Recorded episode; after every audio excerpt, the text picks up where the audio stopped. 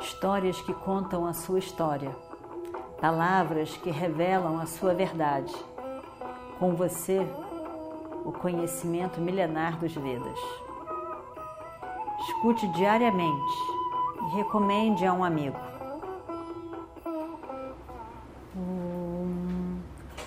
Vakratunda Mahakaya Surya Koti Samaprabha Nirvignam Kurume Deva Sarvakaryeshu Sarvada. Continuando então a nossa história do Mahabharata. De fato, não era necessária a opinião dele de que ela era linda, porque ela era linda. Considerada desde sempre a mulher mais linda desejada quando chegou na época de casamento, parte de uma grande confusão quando Arjuna some e ela tinha sido prometida para ele na cabeça do pai dele que ela seria para o casamento com Arjuna. Tantas coisas aconteceram.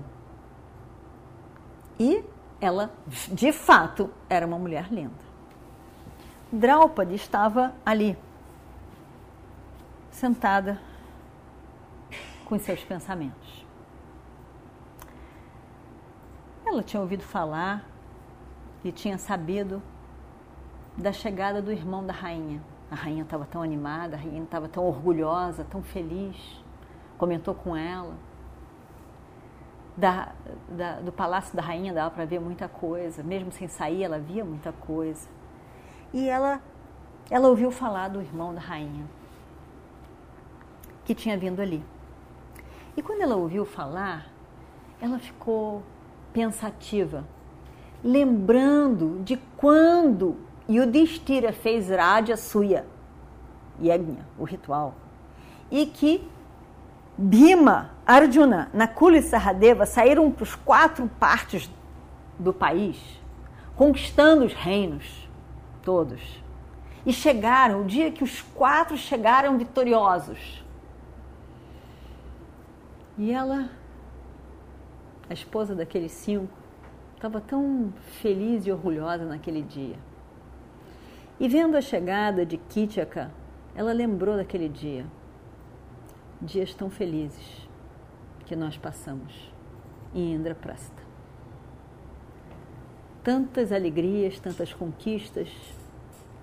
Ela ali com os cinco maridos, o palácio, o reino, as conquistas, as felicidades, as honras. Como passou tão rápido essa felicidade que parecia para sempre, eterna. E ela ficou pensando, lembrando, pensando. Só falta um mês para isso tudo terminar. E que tomara que tudo se resolva ela lembrando e pensando, permanecia ali sentada no jardim. E dessa maneira, Kitchaka chega lá e vê aquela mulher. Muito linda. Os cabelos soltos, porque ela tinha prometido que não ia prender o cabelo, apesar de não ser nada adequado com aqueles cabelos soltos. Mas os cabelos soltos pareciam que tentavam ocultar uma beleza que não podia ser ocultada.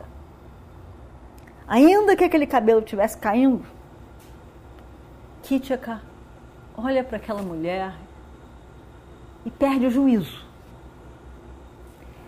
O grande guerreiro, corajoso, perde o juízo completamente. Fica apaixonado pelaquela mulher.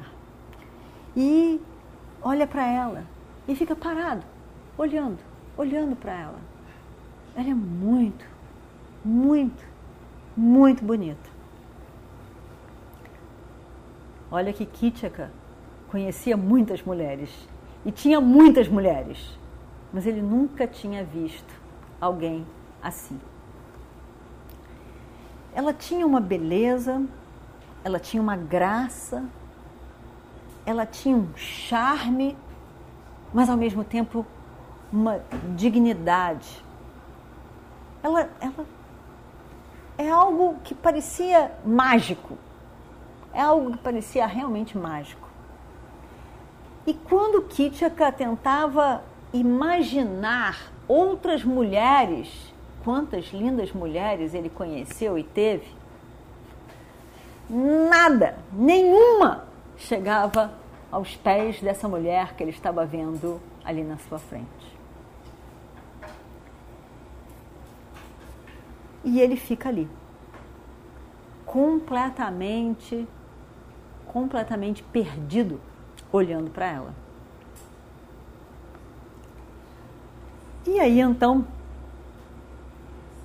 ele, de repente, Draupadi sente que, que ela não está sozinha no jardim. Tem alguém ali. Parecia que tinha alguém mesmo olhando para ela. E ela, ela olha como se procurando a pessoa que estivesse ali e se vira e vê um homem desconhecido olhando para ela com os olhos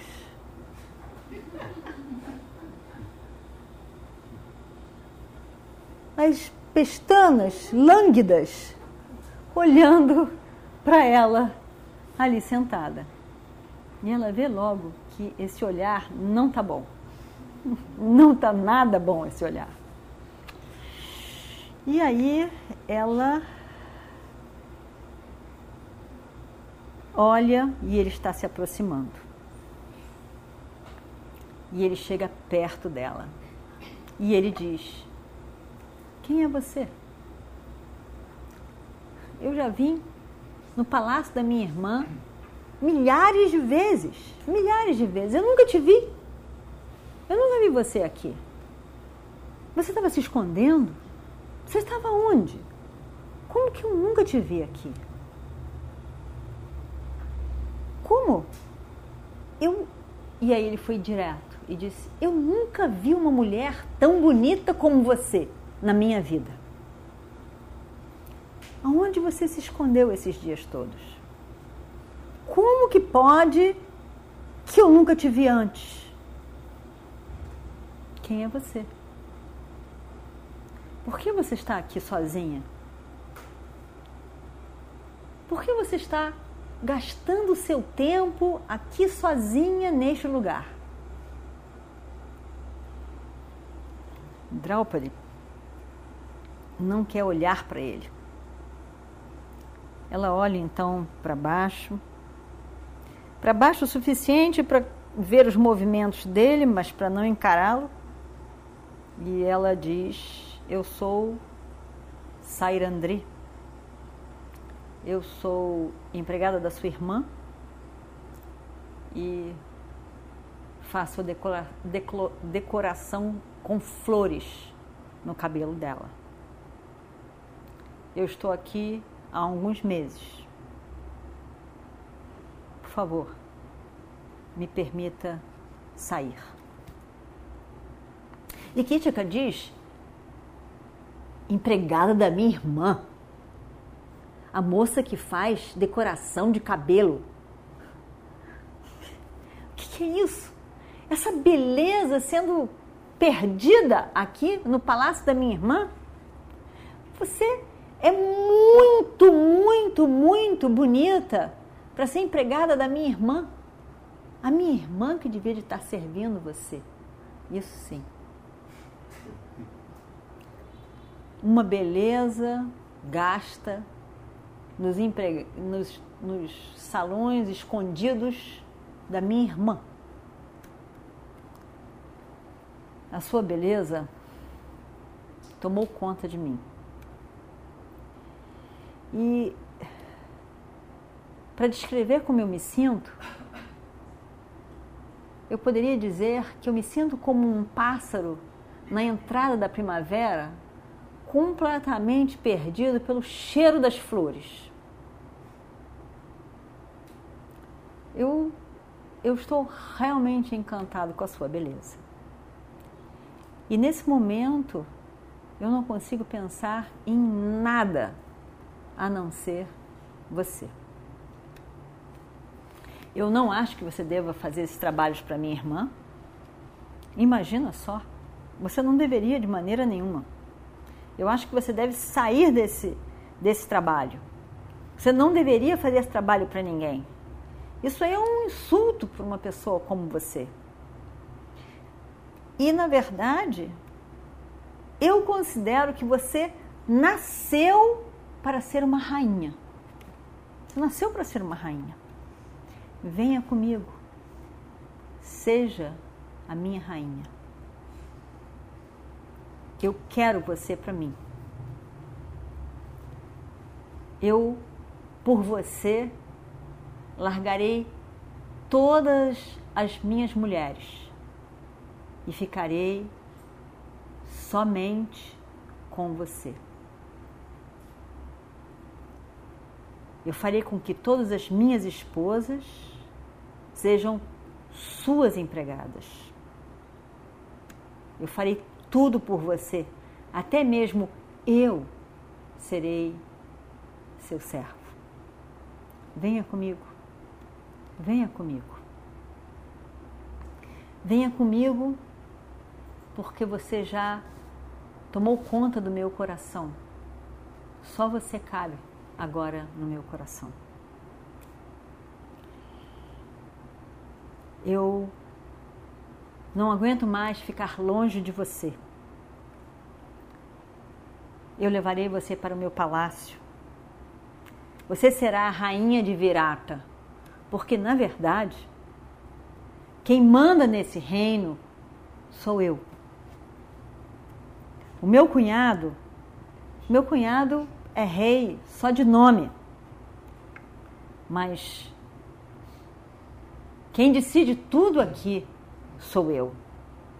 Venha, venha nos meus braços, fique comigo, me abrace. Eu sou doido por você. Eu te amo. Eu farei tudo que você quiser. Eu abro mão da minha fama, da minha reputação, da minha vida, de tudo. Eu quero somente você e eu não poderia viver sem você. Sem você, eu acho que a minha vida acabaria. E ainda mais. Kitchaka, dizendo isso, cai nos pés dela.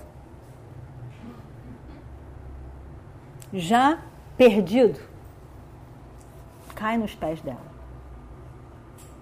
Cheio de emoção. Draupadi olha para aquilo e diz: e vamos ver o que acontece no próximo capítulo.